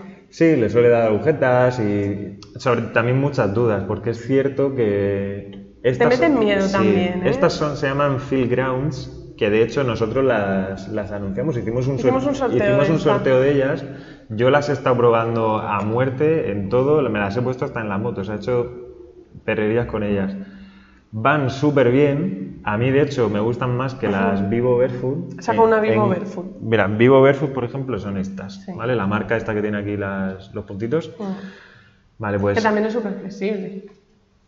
Sí, sí, es súper flexible también. Son las dos súper flexibles. lo que quieres. Y lo único que le he visto a estas es que al final son, pues, son materiales sintéticos, ¿no? O sea, para poder hacer las veganas y eso son materiales sintéticos. Y a pesar de que tienen los puntitos esto y parece que respira mucho y tal, no respira tanto como... Es plástico. Sí, no respira tanto como debería y es plástico. O sea, a pesar de que hoy día la moda sea zapato vegano, todo bla bla bla bla bla, material reciclado, plástico, con este zapato Tienen hemos, que mejorar. hemos cogido 14 botellas para hacer este, este zapato. Lo dicen, eh, est- esta gente lo dice, con, y además el zapato es verde botella y todo. En fin, bueno, digan lo que digan, un zapato de piel es... Juanpe le encantan los zapatos de piel. No, no es que me encanten, es que... En mi pueblo se hacen zapatos y es verdad que mi padre, por ejemplo, que está metido un poco en los Mira, zapatos y en tal, la, me lo dice siempre. en la historia del calzado, ¿vale? El primer zapato que hubo era de piel y durante toda la historia se ha hecho de piel. Y no es porque yo aquí coma carne, no, no, no tiene nada que ver con eso. De hecho, eh, es porque si tú de verdad pruebas un zapato de piel, cómo va, los años que puede tener y lo bien que se conserva, ¿Cuántos años tienes este? pues este tiene casi cuatro años y me lo pongo, este me lo pongo todos, todos, todos los días. Esto es un zapato. Y además se lo pones sin calcetines. Y me lo pongo sin calcetines durante todo el año y no huele. O sea, se nota. Se nota. Lo que pasa que luego pues tienes el componente este de que maltrato animal y todo ese rollo. Lo que pasa que, a ver, también tienes que pensar que no van a matar una vaca para hacer tu zapato. Ya. Se ha matado por otras cosas. Bueno, tiene que En ser al fin. final que esté alineado con tu valor. Luego, por ejemplo, coge la mía de Vivo. ¿Sí? Esa. Esta, por ejemplo, a mí me encanta. Sí. Lo que pasa es que también esta es de plástico y coge olor. A pies, vamos. Sí. Entonces yo lo que hago es que la lavo. La cojo entera tal Sí. cual y la meto a la lavadora. Mirad también, esta es súper flexible Hmm. y esta tiene rejilla aquí y yo me Sí. la pongo sin calcetines también porque esta sí que transpira bastante. Esta parece que transpire mucho pero transpira menos que esta. Sí, y esta vivo también acaba cogiendo olor a pies. Sí. Al principio, o sea, te puedes tirar a lo mejor prácticamente un año sin que huela nada y poco a poco empieza a oler, a oler, a oler y se acumula y de repente apesta. Sí. Eso es lo malo, lo malo que tiene. Pero, sin embargo, nosotros, salvo estas, que yo las tengo en negro, todo lo demás que tenemos es vivo, porque son, yo creo- o sea, ahora mismo en cuanto a marcas que hemos estado probando y viendo y tal, Mm. son las mejores. De hecho, nos las hemos Ah. comprado todas, estas nos las regalaron, Sí. pero todas estas las Sí, hemos sí. comprado. A mí, Vivo, me encanta lo que es para correr o para montaña. Coge la de montaña. Tenemos una que es como tipo trail, que la tenemos los dos exactamente igual. La misma del, del mismo color y todo. Y esta es genial porque Sí. es blandita, es ancha, digamos que te permite que el pie tenga su pisada natural, que recupere su flexibilidad y su movilidad natural, pero lo malo que tienen es que son menos estéticas de cara a, por ejemplo, ser zapatilla de paseo que estas. Las Field Ground son más zapatilla tipo unas Victoria o unas mm, un- unas Sí. Converse, es como que tienen más el, el Sí. estilo de esa. Que hay gente que es que trabaja en oficina y nos pregunta y nos dice, ¿y yo qué me pongo? Pues mira, dentro de lo que cabe, si no, te compras Claro, porque una una- unas planas, por ejemplo, sería esto, y a lo mejor Claro. para ir a la oficina, pues no te vas a esto. poner eso, ¿no? Entonces puedes buscar, por ejemplo, yo tengo estas botas para cuando me arreglo más, que yo tampoco me arreglo mucho, pero estas botas son más anchas de lo normal y además son un número más grande que mi número habitual. Y tienen un poco de tacón, pero poco. Mm. Yo qué sé. También hay que buscar siempre un poco un equilibrio. El Al intentar... final siempre acabas cayendo. Ir descalzo o sea, no tú, sino es que to- todo el tampoco- mundo. Yo, sí. yo creo que si tú en casa vas descalzo siempre, cuando entrenas o practicas. Corres, usas cestas. eh, vas descalzo. Y luego cuando sales a correr, por ejemplo, eh, también vas descalzo. O Tampoco sales por la montaña nada, y tal. sí. Si en el día a día luego tú vas al trabajo con una zapatilla, por ejemplo, normal, como puede ser esta. Yo, yo creo que no pasa absolutamente nada. O sea, te tiras más tiempo en el día a día con los dedos abiertos que con los dedos cerrados. Pero sí es importante que nos apriete, que no te compres, si gastas un 38, que no te compres un 37. Y que tampoco elijas modelos de zapato, por ejemplo, con mucha cuña atrás, porque si no, ahí sí que vas a estar comprimiendo tus deditos, porque por la propia inclinación es que va a caer el peso adelante. Y también te coloca la cadera, te coloca la pelvis, las chicas solemos tener un poquito siempre de anteversión, el culete hacia afuera, pues te coloca más todavía la cadera en anteversión. Eso te da problemas de cadera, de espalda, te va a Sí. dar problemas en el cuello, te va a dar problemas en general en todo tu cuerpo. Entonces mejor siempre planita, eso sí. Y dentro de planita, pues un número grande y que sea más o menos ancha. Sí. Y luego el tema este, que lo que nombraba antes, de que nos preguntan por cómo hacer la transición. Pues yo sinceramente creo que la transición la tienes que hacer de 0 a 100. Aquí habrá gente que se, que se pueda echar encima y tal, porque no tiene capacidad de sufrimiento ninguna. Ese es el problema. Entonces, si tú la haces de 0 a 100, los primeros días vas a tener agujetas y tal. Se tienen pero agujetas en los se tienen agujetas, sí, sí, sí, es totalmente normal. El caso es que como hoy día todo no lo tienen que dar completamente masticado, lo que hablamos siempre, los pomos de las puertas redonditos, esto es redondito, todo es redondito, todo Los así, todo asado, sofá cómodo, todo cómodo.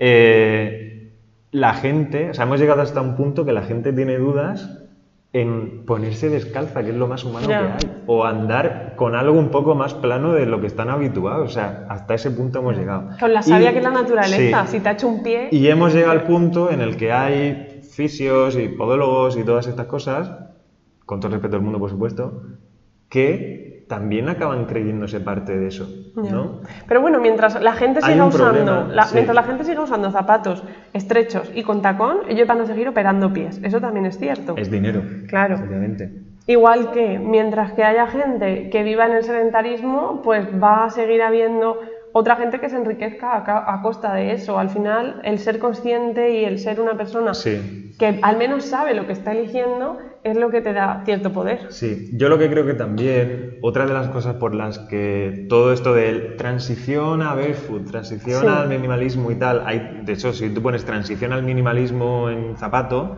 zapatilla, te van a salir un montonazo de webs que hablan de todo ello, ¿no? Yo creo que también ocurre eso y tanta gente lo ha buscado y al final, claro, cuando hay tanta demanda de búsqueda, al final hay muchos artículos también ¿no? sobre Sí. ello. Y es porque la gente es muy burra. O sea, si tú toda la vida estás con un tipo de zapato y vas a pasar a otro y tú de normal sales a correr 10 kilómetros, tienes que ser consciente de que no puedes correr 10 kilómetros con un zapato normal. O sea, normal, me refiero con un zapato barefoot. Y es lo mismo que si tú en el día a día corres 10 kilómetros por la calle, tú si al día siguiente vas a la playa, no vas a correr 10 kilómetros por la arena de la playa. Ya. En la arena de la playa obviamente te cansan mucho antes porque se nota más, pero bueno, es algo, es algo bastante parecido. ¿no? También se trata de ser coherente y de, Sí. de vivir conectado a tus sensaciones, que hay veces que es Hmm. como, a ver, si te has puesto estos zapatos durante el día entero y el día siguiente te duelen demasiado los pies, incluso aunque sean agujetas, pues mañana en vez de ponértelos el día entero, te lo pones mediodía. O si Sí. De repente dices, me voy a pasar al minimalismo y no ibas ni descalzo por casa, pues empieza yendo descalzo por casa y después de estar un mesecito yendo descalzo por casa, dices, y además ahora voy a cambiar el zapato habitual que uso. Y en vez de zapatillas de estas para paseo, para ir a, yo qué sé, al, al trabajo, a la universidad, donde sea, me pongo de estas. Pues hazlo, pero si por lo que sea te notas molestias, pues dices, uy, o voy a poner el de toda la vida, el que solía llevar. Y vas así en función Sí. de tus sensaciones, adaptando lo que te pones. Sí, pero yo, de- yo decía lo de 0 a 100 para que no gastes tampoco tu dinero porque aquí estamos hablando de o zapatilla normal o zapatilla minimalista, ¿no? Es que hay intermedias, ¿no? Ya. Entonces, si quieres pasarte al minimalismo, te compras tus zapatillas minimalistas. Tienes las tuyas de siempre y las minimalistas. Estas te las pones cuando tú veas conveniente y cuando no, pues te pones las otras. En casa aprovecha, anda descalzo, calza. Si tienes playa cerca, intenta andar por la playa también descalza. Y ahí vas haciendo como pequeñas cosas. Luego tu práctica o tu entrenamiento, si lo puedes hacer descalzo, también. Y así, muy poco a poco vas haciendo cosas. Y a ser posible siempre Sí. sin calcetines, para de verdad estar abriendo los deditos y usándolos, porque son grandes involucrados en el equilibrio. El, de hecho, el dedo gordo del pie, el pulgar, es el encargado principal de que se active el glúteo. Y si no entrenas Sí. descalzo y apretando con el pulgar el suelo, es que no estás activando tus glúteos al 100% de su 100% activación posible. Los, activa- los activarás, pero no tanto como realmente puedes.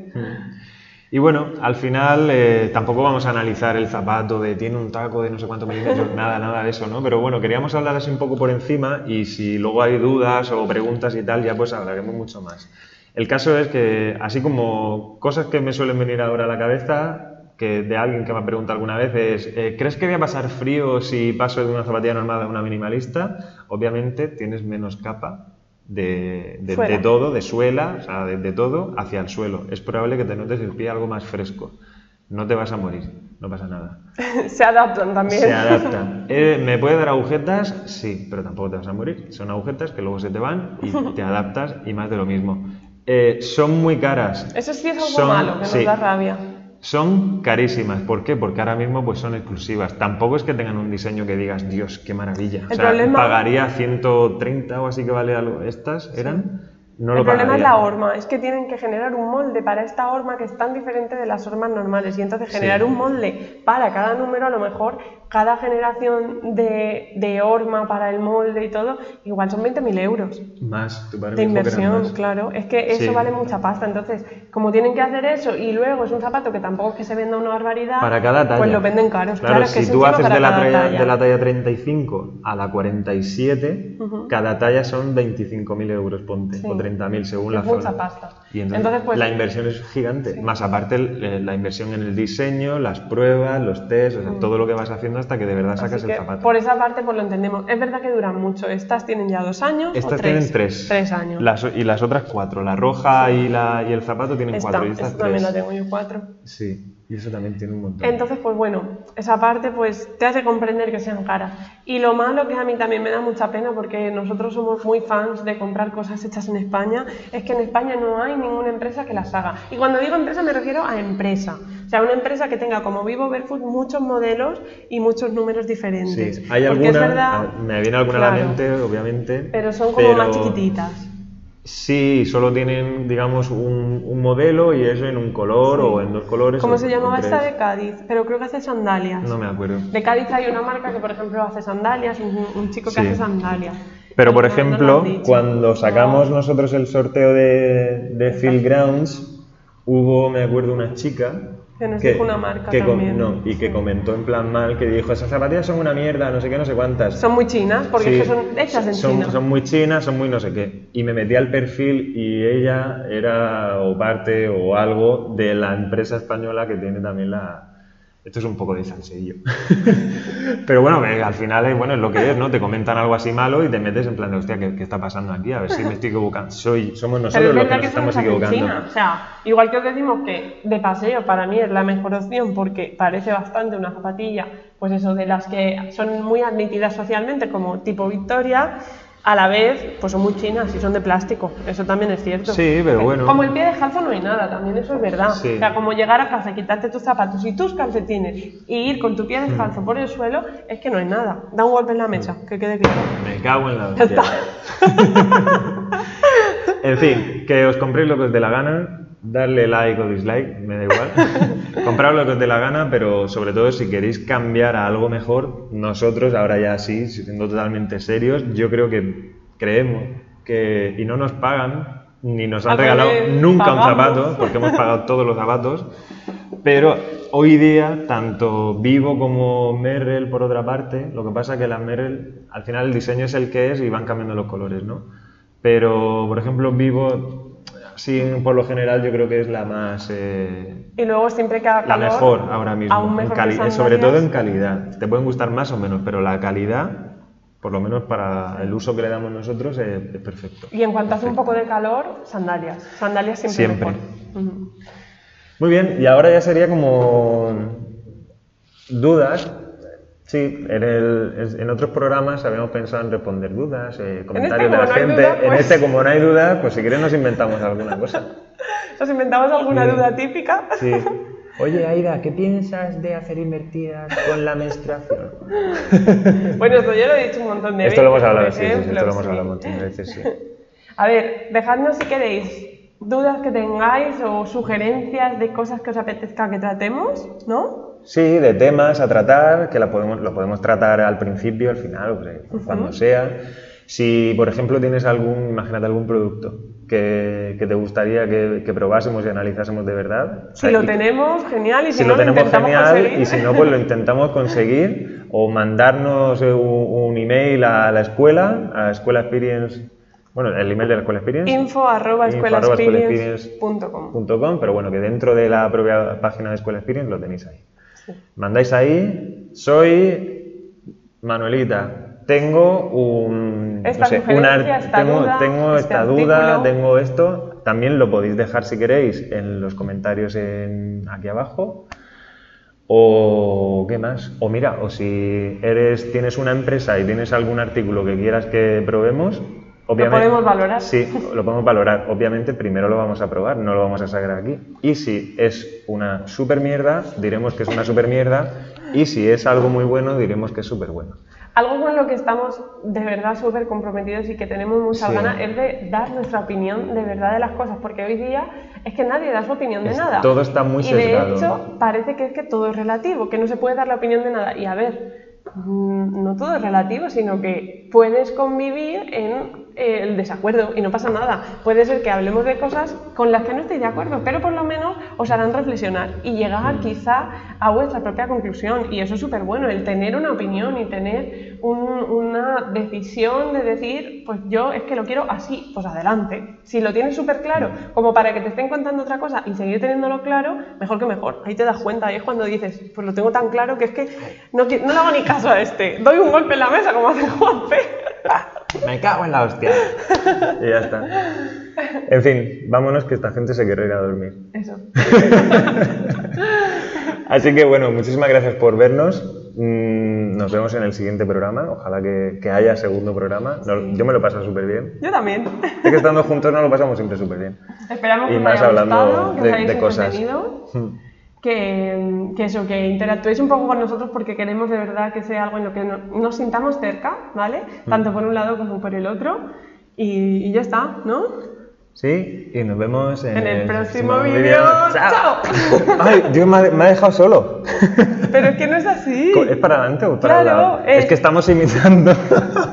es que eso lo, lo hacen unos eh, Nekoyita Vlogs. Sí. Sí, que son Japón con jamón, que encantan. somos súper fans de, de ellos. Son, son unos youtubers, una pareja súper, súper maja que viven allí en Japón.